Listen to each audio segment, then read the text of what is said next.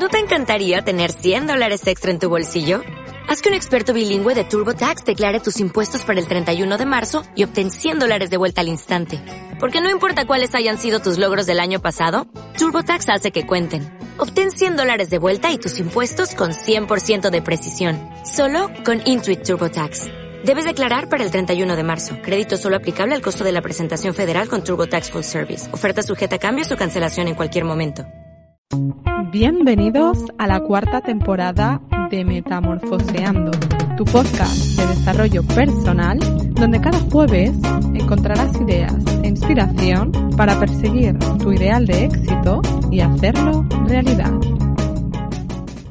Muy buenos días a todos y bienvenidos a un nuevo episodio del podcast. En el día de hoy, para hablar de un tema tan complejo como interesante, los celos en pareja. ¿Cómo se originan? ¿Qué implicación tienen? ¿Cuándo son razonables y cuándo se convierten en patológicos? Para hablar de esto y mucho más, conectamos hoy con Miami para hablar con María Alejandra Ruiz, psicóloga experta en gestión de emociones y apego emocional, quien repite además por segunda vez en este espacio. Alejandra, gracias por aceptar la invitación y bienvenida al podcast. Muchísimas gracias a ti por esta invitación tan hermosa. Eh, ya habíamos tenido la oportunidad de coincidir eh, anteriormente cuando estábamos hablando de infidelidad y yo creo que este tema está bastante relacionado también, o sea que muy contenta de estar aquí.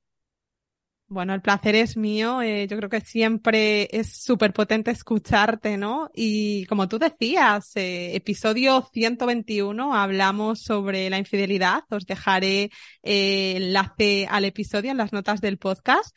Y hoy, de nuevo aquí, para hablar sobre un tema pues muy relacionado, como son los celos. Habría yo la entradilla eh, con una serie de preguntas y por aquí me gustaría que empezáramos, ¿no? Que nos cuentes un poco qué es esto de los celos y cómo afectan a nuestras relaciones. Eh, mira, cuando hablamos de los celos es bastante complejo porque hay la creencia, todos tenemos la creencia de que eh, todas las personas quieren estar en una relación exclusiva, es decir, no compartir la persona con nadie más. Lo cual vemos que esto varía muchísimo a nivel cultural. En los países de Latinoamérica, por ejemplo, hay mucho tema de posesión con este asunto y la idea de pensar de que la pareja puede estar interesada en alguien más o no eh, puede ser completamente un conflicto. Algo diferente a lo que yo he notado, por ejemplo, en otros países, especialmente en Europa, en, en España y en Italia, por ejemplo, eh, con algunos consultantes en donde me comparten la idea de que no está tan descabellado eh, poderse fijar en alguien más, ¿ves? En, en este tema del amor em, que en poliamoroso, ¿cierto? En donde realmente tú puedes compartir a la persona o, o tener experiencias con otras personas sin que realmente te afecte. Sin embargo, no es la realidad para la mayoría de las personas. Tenemos esta concepción de que los, las relaciones son exclusivas y que por la misma razón caemos en esta idea romántica del amor en donde yo voy a pensar que mi pareja me pertenece y que no debería fijarse en absolutamente nadie, ni debería concebir ni siquiera la idea de que mi pareja encontrara a alguien más atractivo. Salen ya términos interesantes, ¿no? Poliamor, exclusividad, eh, que iremos desgranando a lo largo de la entrevista. Y, y bueno, eh, yo me preguntaba, ¿cuáles son los motivos para entender qué hay detrás de una persona celosa, ¿no? Porque yo creo que todos tenemos en mente pues una persona un poco controladora o que quizá tiene una herida de abandono o que le han sido infiel o que ha presenciado una infidelidad de sus padres. Eh, ¿Qué otros motivos se te ocurren a ti que puede haber detrás de una persona celosa? Mira, cuando hablamos de los celos estamos hablando de una inseguridad. De, de por sí siempre mencionamos la inseguridad, la falta de autoestima, eh, el hecho de que esta persona no se quiera suficiente. Sin embargo, de lo que yo he visto en consulta, eh, algo que yo he notado con, con bastante, eh, te diría, pasa muchísimo y es el tema de que muchas personas reúnen todo el criterio para estar diagnosticadas con un TOC, con trastorno obsesivo compulsivo, ¿cierto? La temática cuando tiene que ver con este tipo de TOC eh, es el tema de los celos, en donde yo voy a entrar en una clase de rituales para yo prevenir un engaño de la persona que está conmigo. Entonces yo diría que de alguna manera es un tema en donde yo ya tengo una herida emocional porque bien sea me tocó competir con mis hermanos por atención o, me tocó ver que mi mamá o mi papá estuvieran en una situación de, de infidelidad. Eh, muchas de las veces que yo he visto, eh, mayormente en consulta, es que me cuentan que en algún momento les tocó ir a perseguir a la mamá o ir con la mamá a ver cómo el papá estaba siendo infiel y esa herida se quedó, se quedó internalizada, se quedó sin resolver. Posteriormente en las relaciones, eh, si yo ya tengo una predisposición a sufrir exageradamente de atención, adivina en dónde voy a concentrar mi foco, en concentrarme de que esta persona realmente sea fiel a mí y que no, que no esté mirando para ninguna parte o prevenir la posibilidad, incluso la posibilidad de yo sentirme engañada, burlada, va a ser un gran detonador, ¿ves? Por eso es tan importante cuando hablamos de los celos, realmente desgranar el asunto y mirar qué hay detrás de esto, porque como tú lo mencionabas, sí, efectivamente pudiera haber una herida de abandono, pudiera haber una herida de rechazo, pero, eh, o una herida, incluso una herida de traición, en donde yo evidencié, donde me tocó ver que mi familia estaba peleando a causa de una tercera persona. Em, cuando hablamos de los celos, mira, yo tiendo a normalizar el tema de los celos de esta manera y es, todos en esencia somos celosos de alguna manera. Es muy raro que tú te encuentres a alguien que te diga, no, no, no, no, yo no sufro de nada de celos, a mí no me importa si esta persona hace esto, y posiblemente. Pero eh, lo que yo he visto es que incluso hasta los niños sienten celos, incluso las mascotas sienten celos. Entonces, en realidad los celos no son, si te pones a pensar, no son, eh, no deberían de catalogarse como algo patológico para empezar, porque es normal que si tú quieres mucho a una persona, pues de repente tú digas, bueno, ¿y por qué? ¿Y qué pasaría si esto sucediera? O que tener ese tipo de ideas de vez en cuando no creo que sea lo tóxico, no creo que sea lo negativo. Pasamos a una patología mayor, es cuando estos celos se salen de control, cuando ya impiden completamente el funcionamiento de uno como persona, en donde ya no para de pensar en lo mismo, en donde está creando conflicto a toda hora con la pareja, en donde no concibe ni siquiera la idea de que esta persona pueda conversar con, con, una, con otra mujer o que pueda conversar con un hombre o con cualquier persona y empieza a ver este tema del control. Sí, yo creo que muy relacionado está también el que parte de los celos vienen cuando vemos el mundo escaso, ¿no? Porque si lo piensas, nadie tiene que pelear pues por la lluvia, por el agua, por el sol, porque los percibimos como recursos eh, abundantes y por tanto pues no les prestamos atención, incluso no los cuidamos, ¿no? Sin embargo, si yo tengo la sensación de que el mundo es hostil, de que me van a quitar a mi pareja, de que nuestra relación está en peligro, ahí es donde nace un poco el control, la hipervigilancia y, claro, eso al final es un poco tóxico, ¿no? Eh, lo que tú estás hablando en, en, términos de abundancia tiene muchísimo sentido y nosotros como psicólogos lo relacionamos con el tema de las ideas o los pensamientos distorsionados, ¿cierto? De, hay, hay como una, un tema cognitivo que no está bien, es donde yo digo, eh, ¿dónde más voy a encontrar un hombre como él? ¿En dónde voy a encontrar una persona así de amorosa? ¿En dónde voy a encontrar? Si se lo llevan, imagínate, me quedo yo sola, a mi edad, ¿cómo voy a encontrar a otra persona?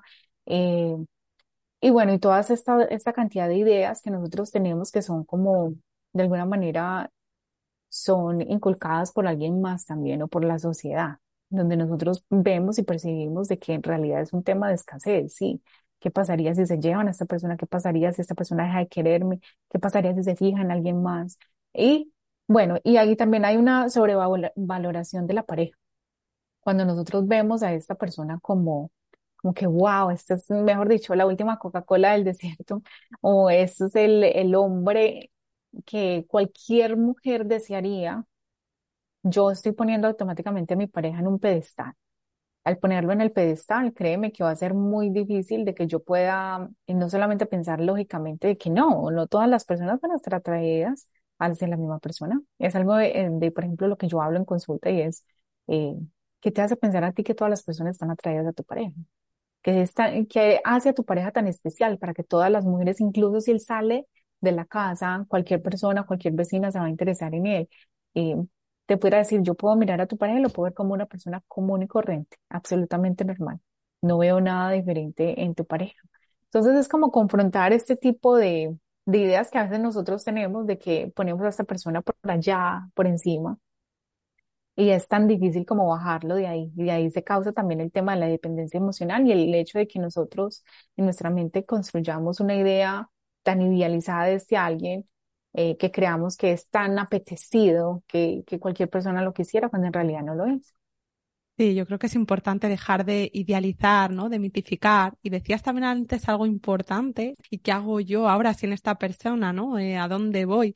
Y yo creo que eh, aquí cobra mucho sentido el, oye, mira, yo me entrego a esta experiencia de construir una relación, a compartirme, pero manteniendo mi independencia económica, social, emocional, porque si no, yo creo que mm, gran parte de los errores que se cometen es porque se genera una desigualdad en la relación y a lo mejor una persona ya tiene miedo a, dejar a la pareja porque va a perder estatus económico o a dónde voy yo si no trabajo. Entonces aquí es cuando llega un punto en el que te puede llegar a desdibujar, en el que te sometes, en el de sí, cariño, no te preocupes, todo está bien.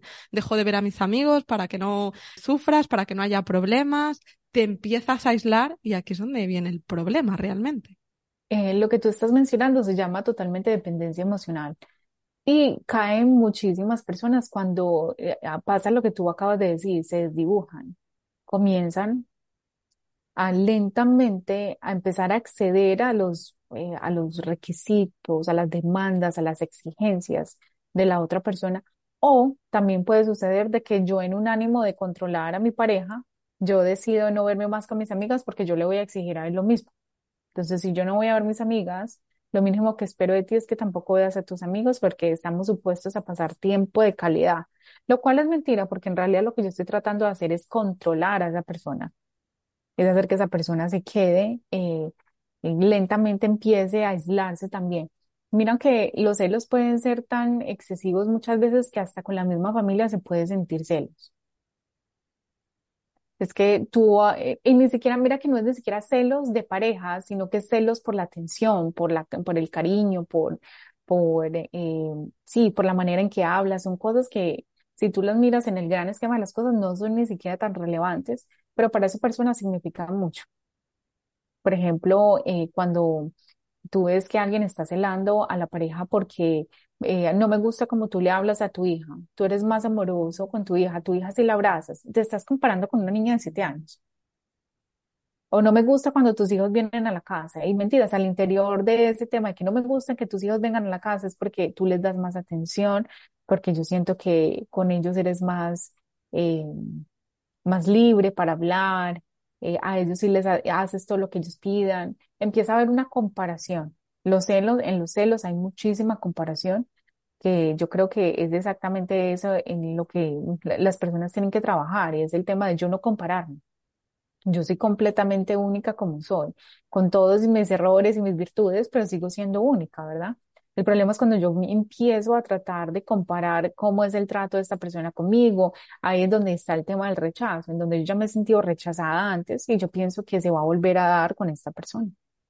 Totalmente, la comparación, ¿no? Que incluso lleva a una persona celosa a no sentirse a gusto en reuniones o en fiestas por el mero hecho de, uy, a ver si otra persona eh, va a traer la atención, ¿no? De, mi pareja. Entonces yo creo que en este sentido, pues también, eh, qué importante, porque luego eso te lleva mucho al control, ¿no? O sea, yo creo que todos tenemos en la cabeza eh, la imagen de una persona celosa como alguien que está constantemente, pues, eh, mirando las redes sociales a ver a quién ha seguido, ha dejado de seguir, eh, uy, pasa mucho tiempo con el móvil, a ver si me va a estar siendo infiel, ¿no? O tarda mucho tiempo en llegar, eh, ¿qué estará haciendo? Es como, estas personas, yo lo pienso y digo, tienen que sufrir mucho, porque mm, es como vivir con una ansiedad y una angustia constante.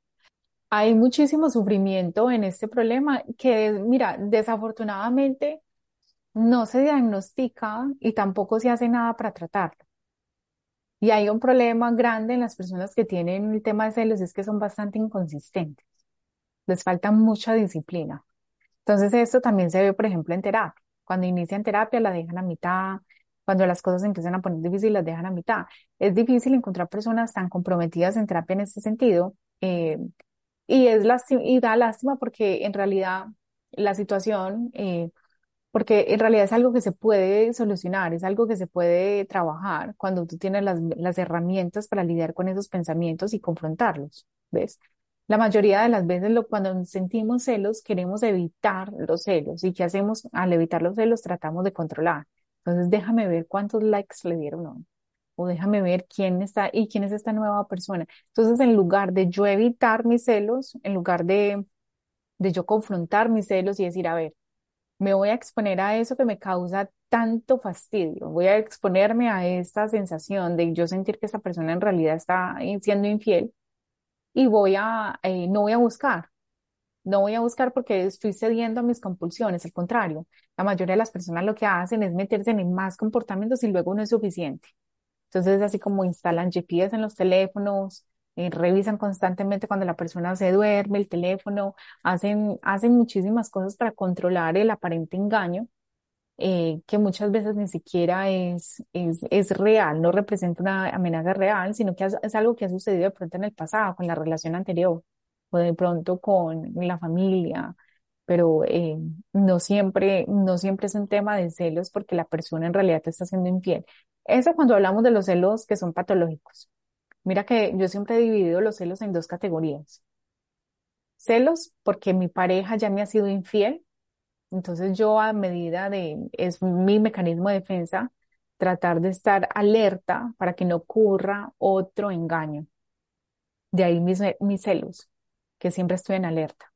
Y celos porque simplemente son patológicos, no tengo evidencia real, pero esta persona, eh, pero esta persona, eh, no sé, me causa desconfianza. Entonces es súper importante como distinguir entre cuál de estas dos categorías tú entras, porque no es lo mismo.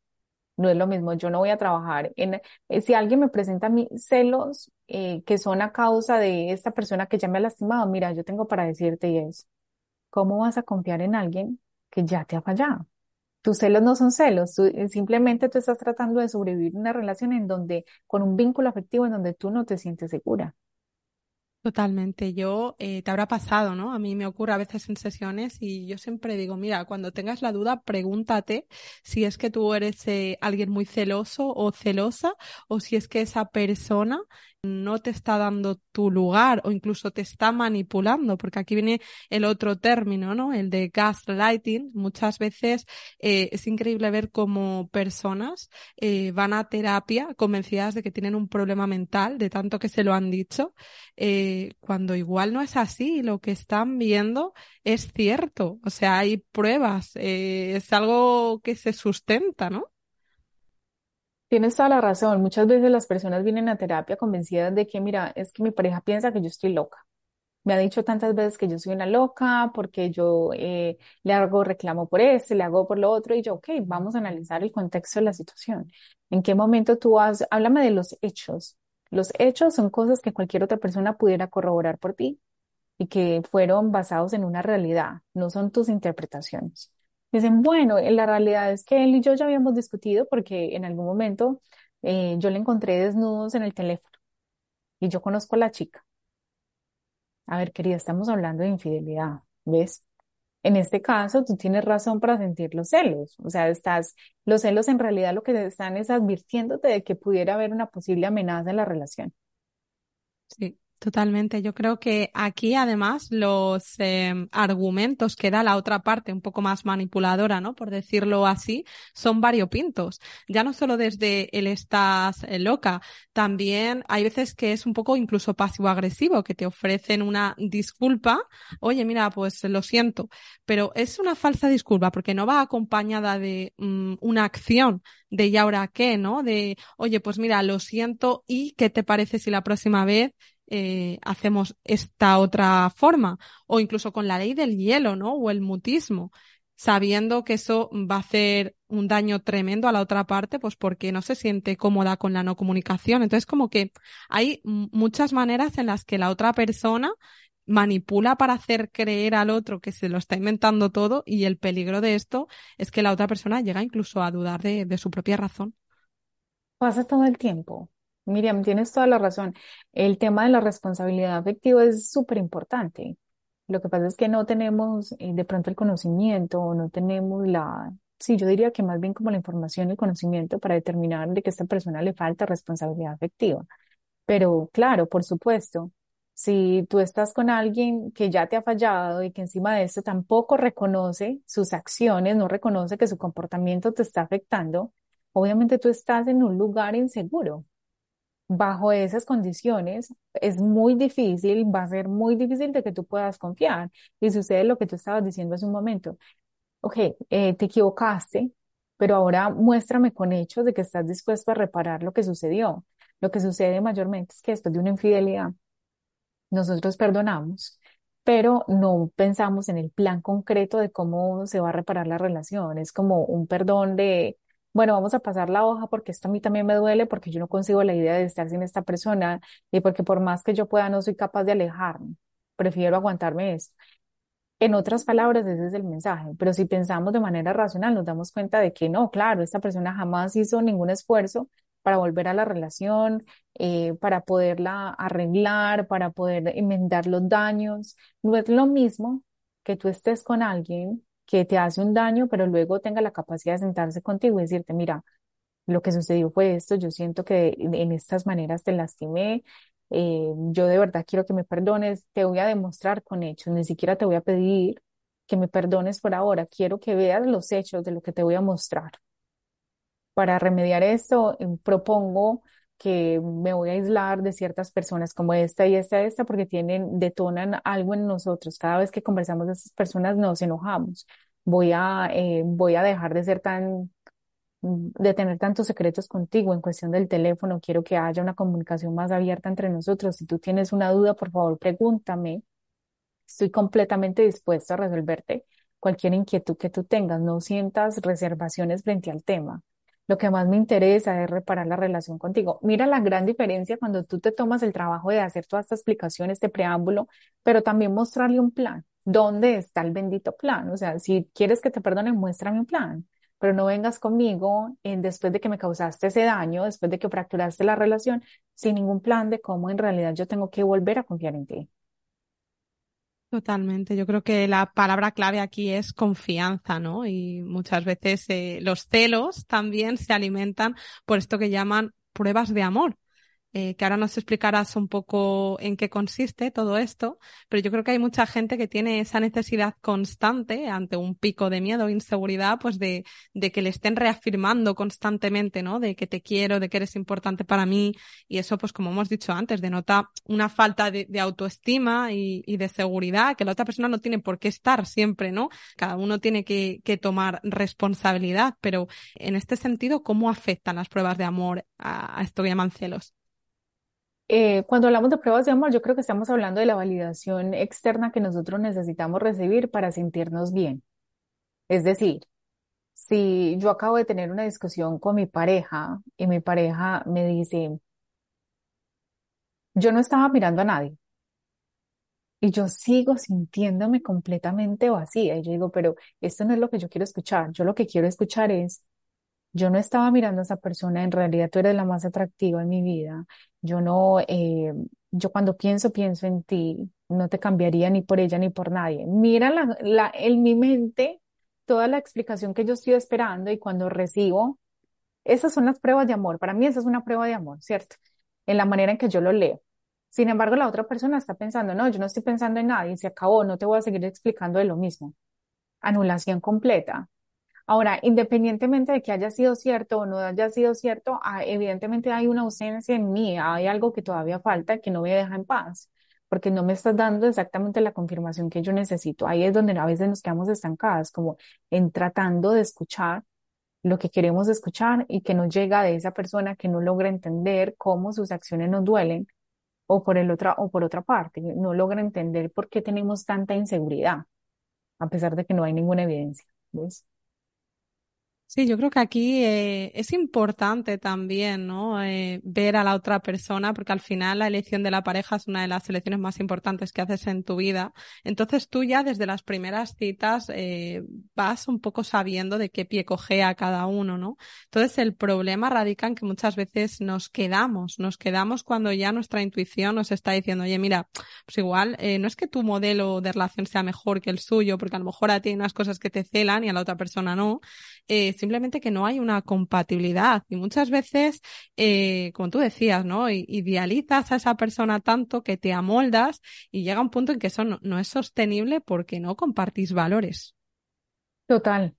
mira, en ese caso yo hablaría de un proyecto. Mira, hay algo que yo he observado en consulta y es cuando eh, una persona tiene esta herida de traición supermercada porque sucedió algo en la niñez o porque se sintió traicionado por algo o le dijeron mentiras. Es que las mentiras tienen un gran poder en nosotros y deja también heridas bien, bien fuertes, ¿cierto? Vamos a suponer de que a mí me dijeron mentiras cuando estaba eh, niña y esa mentira se quedó conmigo. pudiera haber sido que me dijeron, mira, eh, vamos a irnos todos a vivir a tal lado y mentiras. Mi, mi papá o mi mamá se fueron solos y nunca regresaron por mí. Esa es una mentira, esa es una traición. Ahora, en mi adultez, yo tengo un problema bien grave para confiar en las personas. Eh, para mí va a ser súper difícil confiar en las personas. Ahora, mi, cuando yo te hablaba de proyecto, hablo específicamente de eso y es el tema de que yo en mi adultez voy a tener la necesidad de vincularme con alguien que para mí es una persona que está, que es apetecida y que me escoge a mí. Mi, mi, meta personal va a ser, escógeme a mí porque yo no me he sentido escogida. Entonces, escógeme. Por esa misma razón, yo me voy a acercar hacia un tipo de personas en donde va a representar un reto, va a representar un proyecto, en donde mi proyecto personal es voy a hacer que esta persona se enamore de mí, me escoja y me prefiera a mí, aún teniendo muchas opciones. Totalmente. Yo creo que volvemos un poco a la escasez de la que hablábamos al principio. Y luego también que para mí los celos eh, siempre digo que son la enfermedad de la certidumbre, ¿no? Porque somos seres de certezas, nos gusta tenerlo todo controladito. Es como la frase esta de mm, yo voy a fluir, pero quiero saber cuándo vamos a fluir, cómo vamos a fluir y dónde vamos a fluir. Y, y, oye, yo creo que es necesario entender que, que la vida es eh, incierta totalmente, que toda esa falsa seguridad que nos hemos creado en torno a la pareja, a los trabajos, a las amistades, que a veces se tambalea, que a veces que hay para siempre, hay otras veces que no. Y, y yo creo que es muy complicado estar todo el rato desconfiando. Yo siempre digo que si una persona quiere ser infiel, va a ser infiel. Y oye, mejor que lo descubras cuanto antes, porque pondrás punto final a la relación cuanto antes y, saldrás de ahí y te ahorrarás mucho sufrimiento, ¿no? Por supuesto. Yo creo que la meta de todos nosotros es lograr un apego seguro. Cuando hablamos del apego seguro, estamos hablando de esta capacidad de yo vincularme emocionalmente con alguien que me hace sentir en paz, que me genera tranquilidad. Que si esta persona decide irse un día, eh, a pesar de que a mí me duela, porque obviamente sigo siendo humano, eh, yo estoy en condiciones perfectamente porque lo sé, porque estoy segura de mí misma, de que me puedo conseguir a alguien mejor. Y si se va, pues se fue. ¿Ves? Esa es la actitud de una persona que tiene un apego seguro, que en el momento es capaz de entregarse, de entregarse a la relación y dar lo mejor de sí, pero que tiene muy claro que en el momento en que esta persona decida irse, bueno, chao, se acabó el tiempo de los dos. Chao, hasta aquí llegamos. No hay ningún problema. Tú por tu lado, yo por el mío, porque yo sé lo que valgo. Ese es el apego seguro. Es hacia eso donde todos deberíamos de trabajar, eh, pero implica un tema de desapego y no estamos listos para el tema del desapego.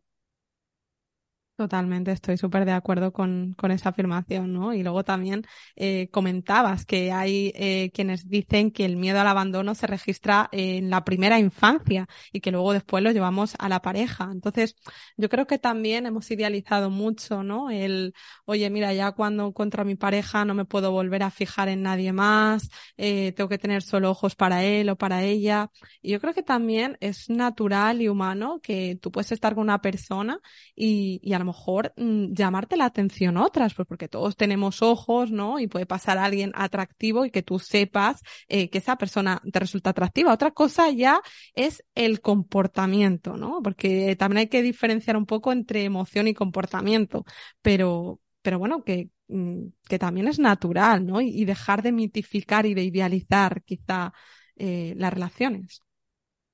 Eh, ¿sabes qué sería súper bonito que nosotros tuviéramos la madurez afectiva de poder decirle a la persona, mira, tú estás en libertad, porque yo no te quiero, yo no quiero que me escojas porque no tienes opción.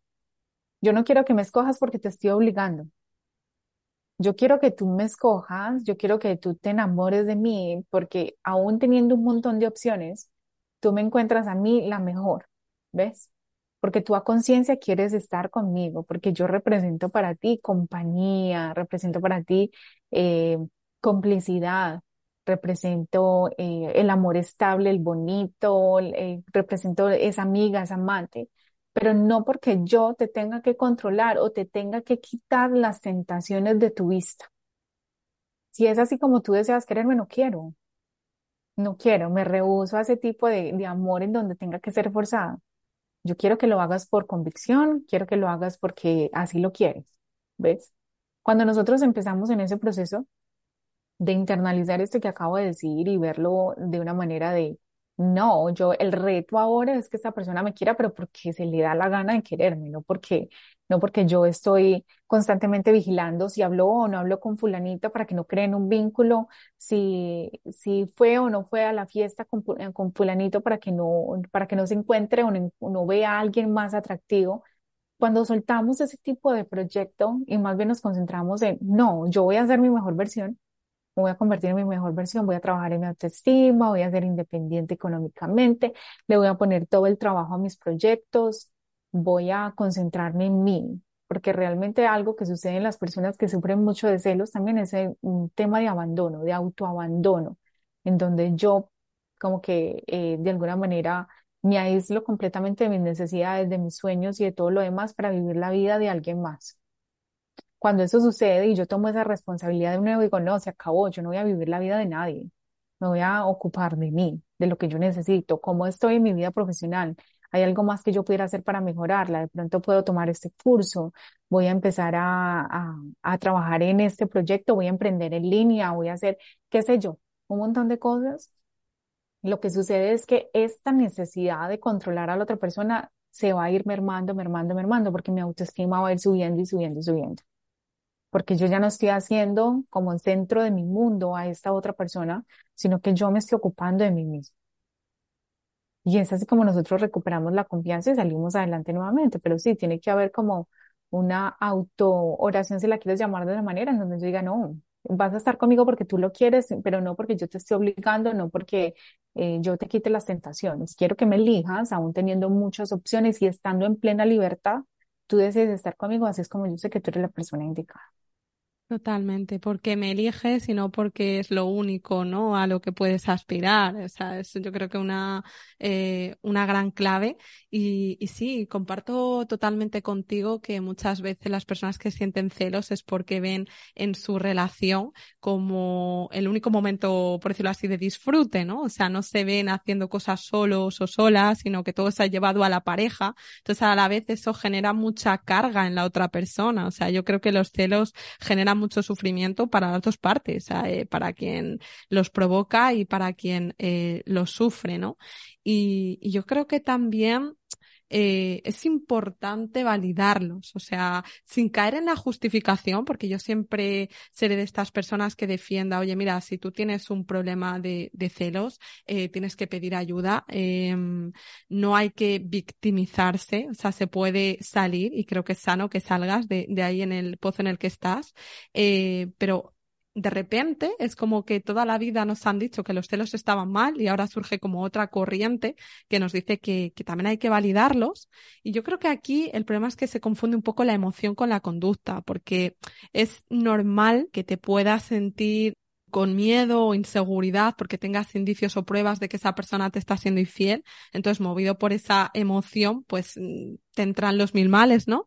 Pero claro, esto sí es validable, las emociones que tú puedas sentir, pero la conducta es otra cosa. Lo que no es validable sería a lo mejor, oye, mira, ahora tomo represalias o de repente pues tengo un discurso muy agresivo contra la otra persona. Entonces hay que distinguir entre estas dos partes.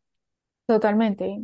Hay una gran diferencia entre yo ser celosa a comportarme como una celosa. Yo puedo sentir celos y aún así no tengo que comportarme agresivamente, no tengo que hacer reclamos, no tengo que eh, formar discusiones de la nada, no tengo que hacerle discusiones a mi pareja porque soñé que me estaba haciendo infiel. Eh, yo realmente tengo que, porque estamos hablando entonces ahí de un tema de gestión de emociones.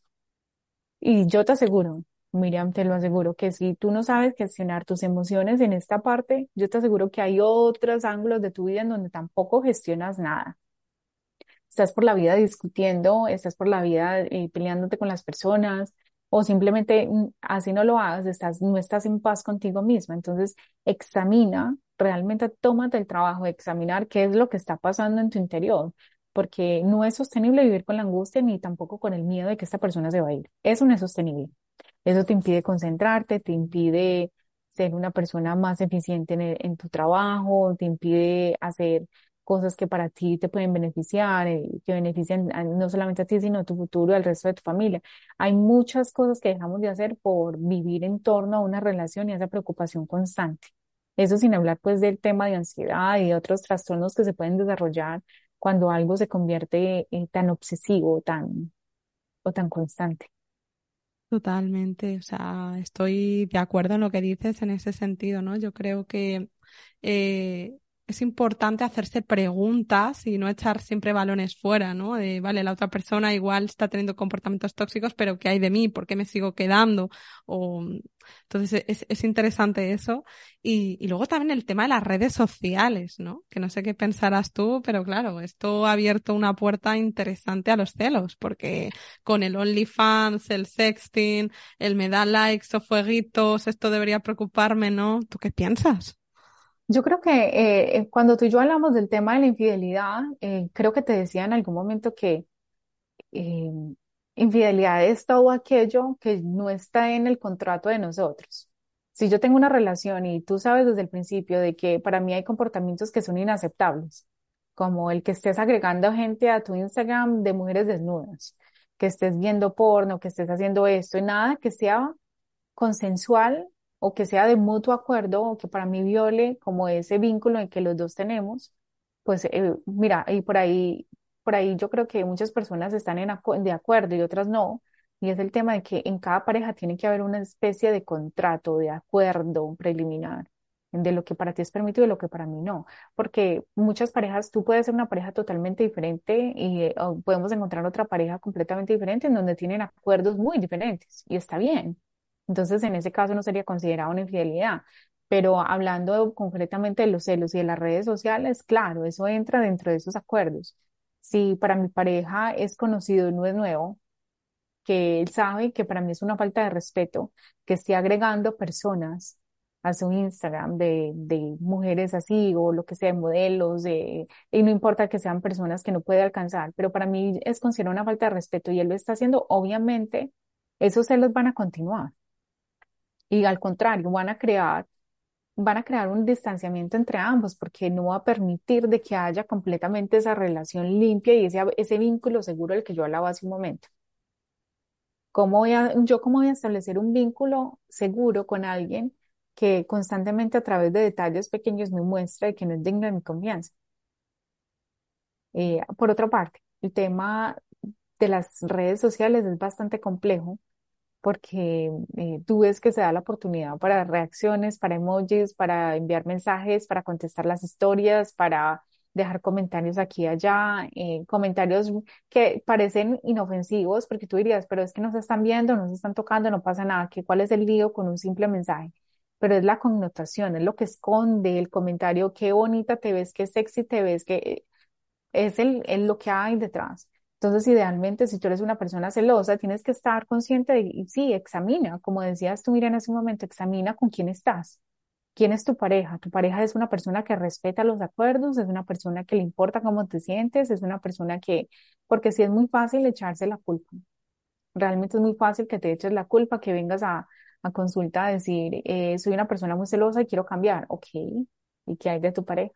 ¿Quién es tu pareja? Totalmente. Yo creo que a veces le quitamos importancia por el hecho de estar en redes sociales, pero yo siempre digo, eh, oye, esto de las redes sociales, llévatelo a la vida real. O sea, ¿cómo sería esa persona que a lo mejor está mandando fueguitos o que está viendo OnlyFans? Pues a lo mejor en la vida real sería una persona que va a comprar y a las dependientas pues les está lanzando piropos o en tono de gracia tiene algunas bromitas mmm, así fuera de lugar o incluso pues en vez de OnlyFans pues a lo mejor se va a un club de striptease.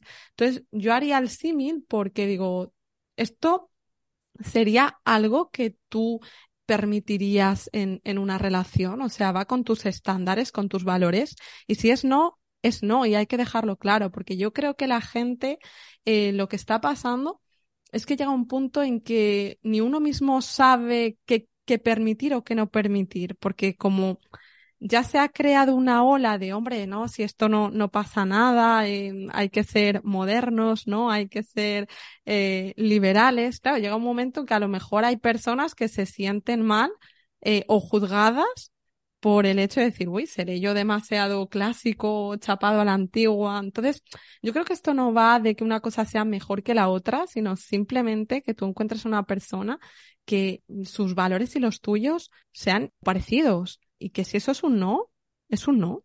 Totalmente. Así, tal cual como lo has dicho, si es un no, es un no. Eh, mira, date cuenta que muchas veces en ese tema de, es que solamente por redes sociales, o sea, no, ¿qué, qué ofensivo puede ser un comentario? ¿Qué ofensivo puede ser un like? ¿Qué ofensivo puede ser que, ve, que veas eh, OnlyFans? ¿Qué, ¿Qué ofensivo puede ser eso? Y la respuesta es muy simple, mira, eh, lo que pasa en las redes es una muestra de lo que puede pasar en la vida real. Si tú no puedes respetar nuestros vínculos en redes sociales, créeme que tampoco en la vida real lo vas a poder hacer. Eso es una mentira.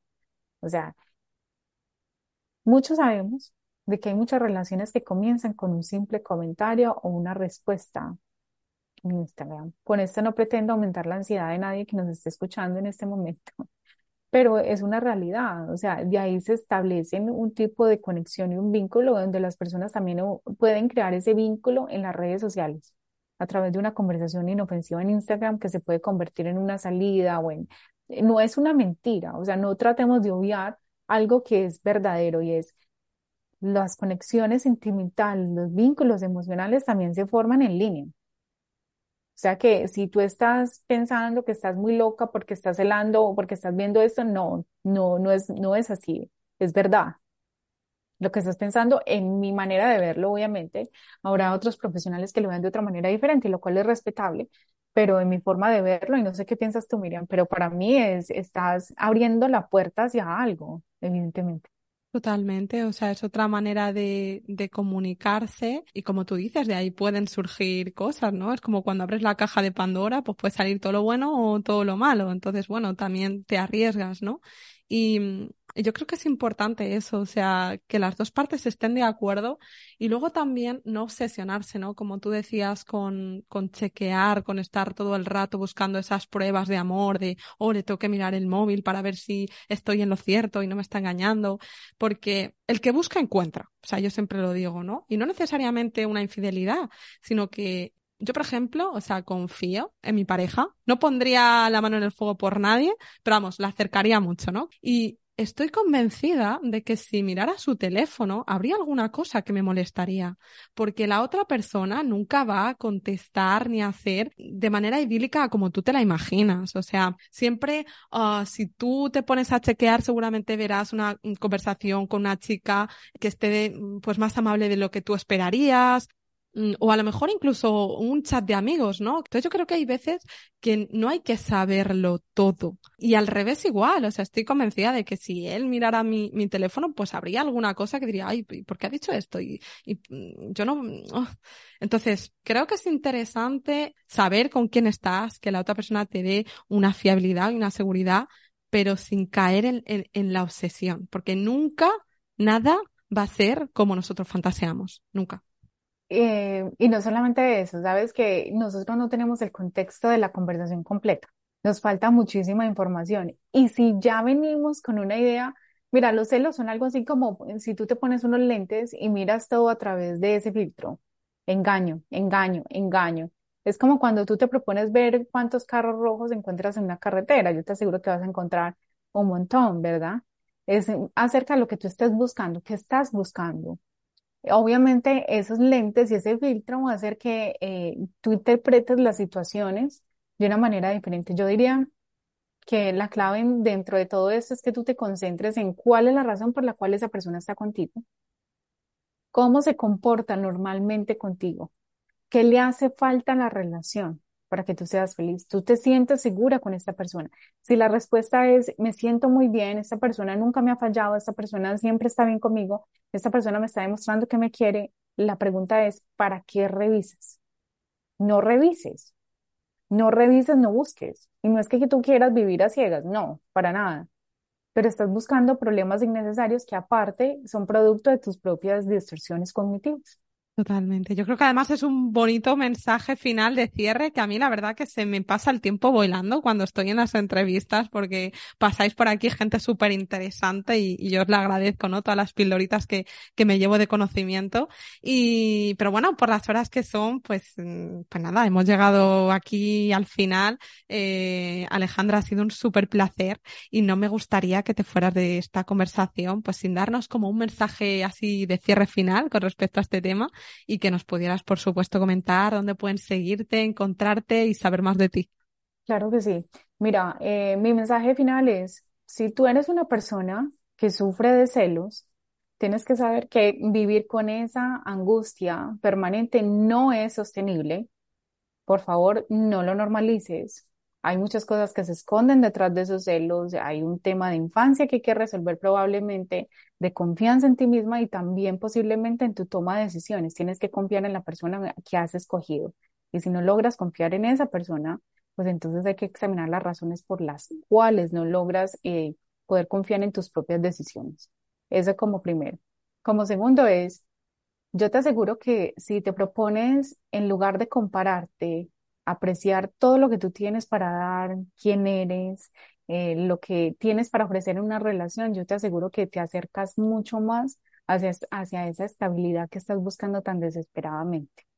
La idea es que puedas estar en una relación en donde tú te sientas elegida y no que tú estés obligando a esa persona que te elija. No olvides eso, no olvides el valor que tú tienes y que realmente mereces que te elijan. O sea, no, no tienes que sentarte a esperar tienes la, el, el, derecho a ser elegida, pero no porque no haya más opciones, sino porque tú te lo mereces porque, y porque tú representas ese valor. Me pueden encontrar en doctoraruiz.mentesana, por ahí los espero, hay muchísimo contenido acerca de los celos y bueno, vayan a terapia, no olvides el valor que tienes, eh, mereces ser elegida, yo creo que, o elegido, ¿no? Yo creo que me quedo con, con este mensaje final. Eh, gracias Alejandra, yo os invito a todos a seguirla y a Carla por redes porque es verdad que comparten muchísima información interesante. Y, a todos vosotros, pues gracias también por estar ahí al otro lado escuchando una temporada más. Si os ha gustado este episodio, os animo a escuchar el 121 del podcast, donde hablamos también con ella, Alejandra Ruiz. Os dejo enlace a los episodios en las notas del podcast.